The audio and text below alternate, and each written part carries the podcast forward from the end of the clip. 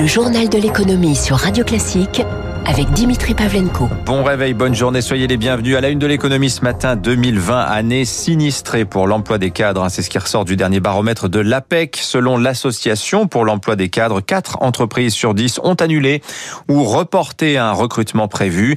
Les offres d'emploi se raréfient, 29% de moins l'an dernier par rapport aux années précédentes. La situation est notamment inquiétante dans les plus petites entreprises. Émilie Vallès. Chez Xaris, petite société d'éditeurs de logiciels de traçabilité, un chef de projet devait être embauché en septembre pour travailler sur des missions dans l'aéronautique.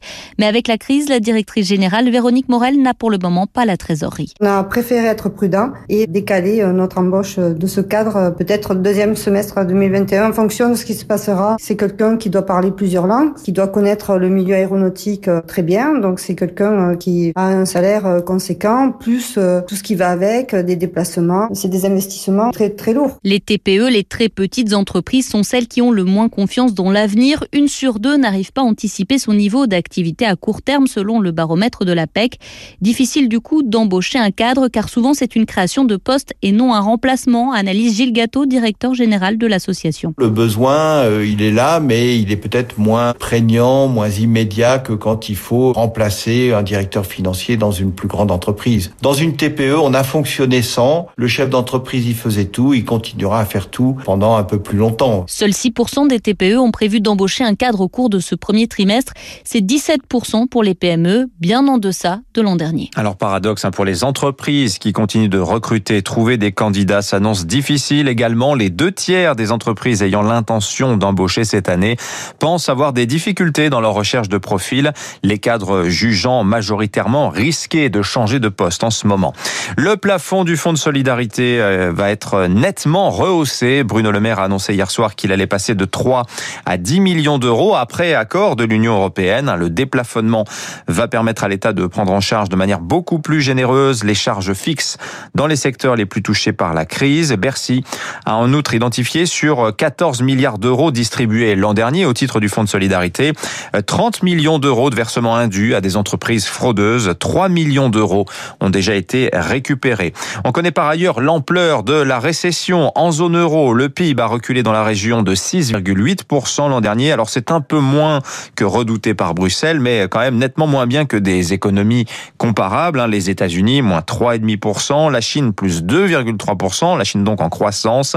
Et la reprise bah, se fait attendre. Le FMI anticipe 4,2% de croissance en zone euro cette année contre 5,1% aux États-Unis et même 8,1% en Chine.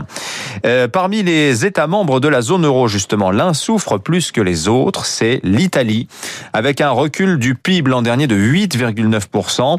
À la crise économique et sanitaire s'ajoute maintenant aussi la crise politique. Hier soir, les négociations pour la formation d'un troisième gouvernement Comté ont échoué. Bonjour Eric Mauban. Bonjour Dimitri, bonjour à tous. Et c'est un banquier à qui le président italien Sergio Mattarella a choisi de faire appel, l'ancien président de la BCE, Mario Draghi. Effectivement, pour le président italien, la situation économique et sanitaire du pays impose de parer au plus pressé. Pas question d'organiser des élections législatives anticipées. Cela prendrait trop de temps. Il faut faire au plus vite, il faut au plus vite former un gouvernement pour euh, diriger le pays. Il y a urgence. L'Italie est le principal bénéficiaire du plan de relance européen. Elle va recevoir 209 des 750 milliards d'euros de prêts et subventions prévus, soit 28% de la somme, une manne financière importante empruntée à l'échelle européenne.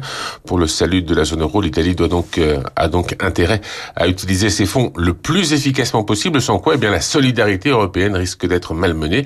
Le problème est que la perspective d'un gouvernement Draghi n'enchante pas vraiment les Italiens. L'ancien patron de la BCE est considéré comme un technocrate qui risque de privilégier les intérêts européens aux préoccupations du peuple italien. Il n'est pas certain par ailleurs que Mario Draghi puisse obtenir le soutien de la classe politique très divisée.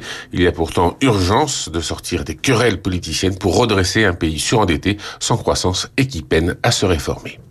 Merci Eric Mauban. Euh, coup de projecteur également ce matin sur l'économie sociale et solidaire. Celle-ci regroupe des milliers de structures, des coopératives, des mutuelles, des associations aussi qui ne sont pas épargnées par la crise. Le gouvernement a lancé la semaine dernière un fonds pour leur venir en aide, mais l'UDES, l'Union des employeurs de l'économie sociale qui représente donc le secteur, estime le soutien insuffisant.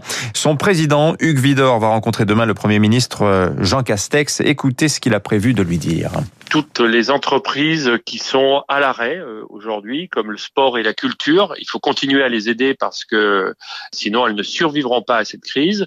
D'autres ont commencé à sortir la tête de l'eau et à être en reprise partielle d'activité. Il y a le tourisme social, l'animation, et puis vous en avez toute une série d'autres qui euh, sont en continuité d'activité comme l'aide à domicile par exemple, ou le secteur euh, médico-social, mais qui ont besoin aussi euh, d'accompagnement. Il faut aussi permettre à ces structures de dépasser cette crise. Le président de l'UDES, euh, Hugues Vidor, au micro d'Éric Mauban. Aux États-Unis, c'est l'information de la nuit. Jeff Bezos, 57 ans, va quitter la direction générale d'Amazon. En revanche, il va continuer à présider le conseil d'administration du groupe, dont le pilotage quotidien va être confié à partir du troisième trimestre à un proche hein, de Jeff Bezos, Andy Jassy, fondateur et actuel chef de la branche cloud du groupe AWS. Euh, AWS, leader mondial euh, du cloud, c'est euh, la branche la plus rentable d'Amazon. Premier vote cette nuit au Sénat américain sur le plan de sauvegarde de l'économie. Ce vote pourrait ouvrir la voie à une adoption rapide du plan à la majorité simple, hein, donc 51 voix et non pas 60 voix sur 100 comme le requiert normalement la procédure habituelle. Et puis beaucoup de résultats d'entreprise hier. Retenons Pfizer, le laboratoire Près de 42 milliards de chiffre d'affaires l'an dernier. Pfizer qui s'attend à voir son chiffre d'affaires grimper cette année autour de 60 milliards, plus de 50%, porté par son vaccin anti-Covid. Hein. Les ventes du sérum développé avec BioNTech devraient atteindre 15 milliards de dollars cette année, ce qui en ferait l'un des plus gros blockbusters de l'histoire de la pharmacie.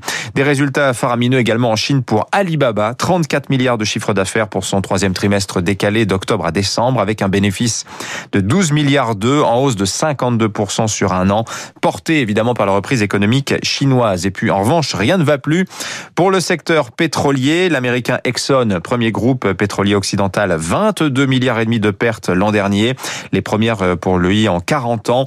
Exxon, euh, par ailleurs expulsé du Dow Jones hein, l'an dernier, perte record aussi pour Chevron, 5 milliards et demi et de 20 milliards 3 pour British Petroleum. Les marchés pour finir, le CAC 40 en forte hausse hier, plus 1,86% 5563 points. Aux États-Unis, euh, le Dow Jones plus 1,57%, le Nasdaq plus 1,50%.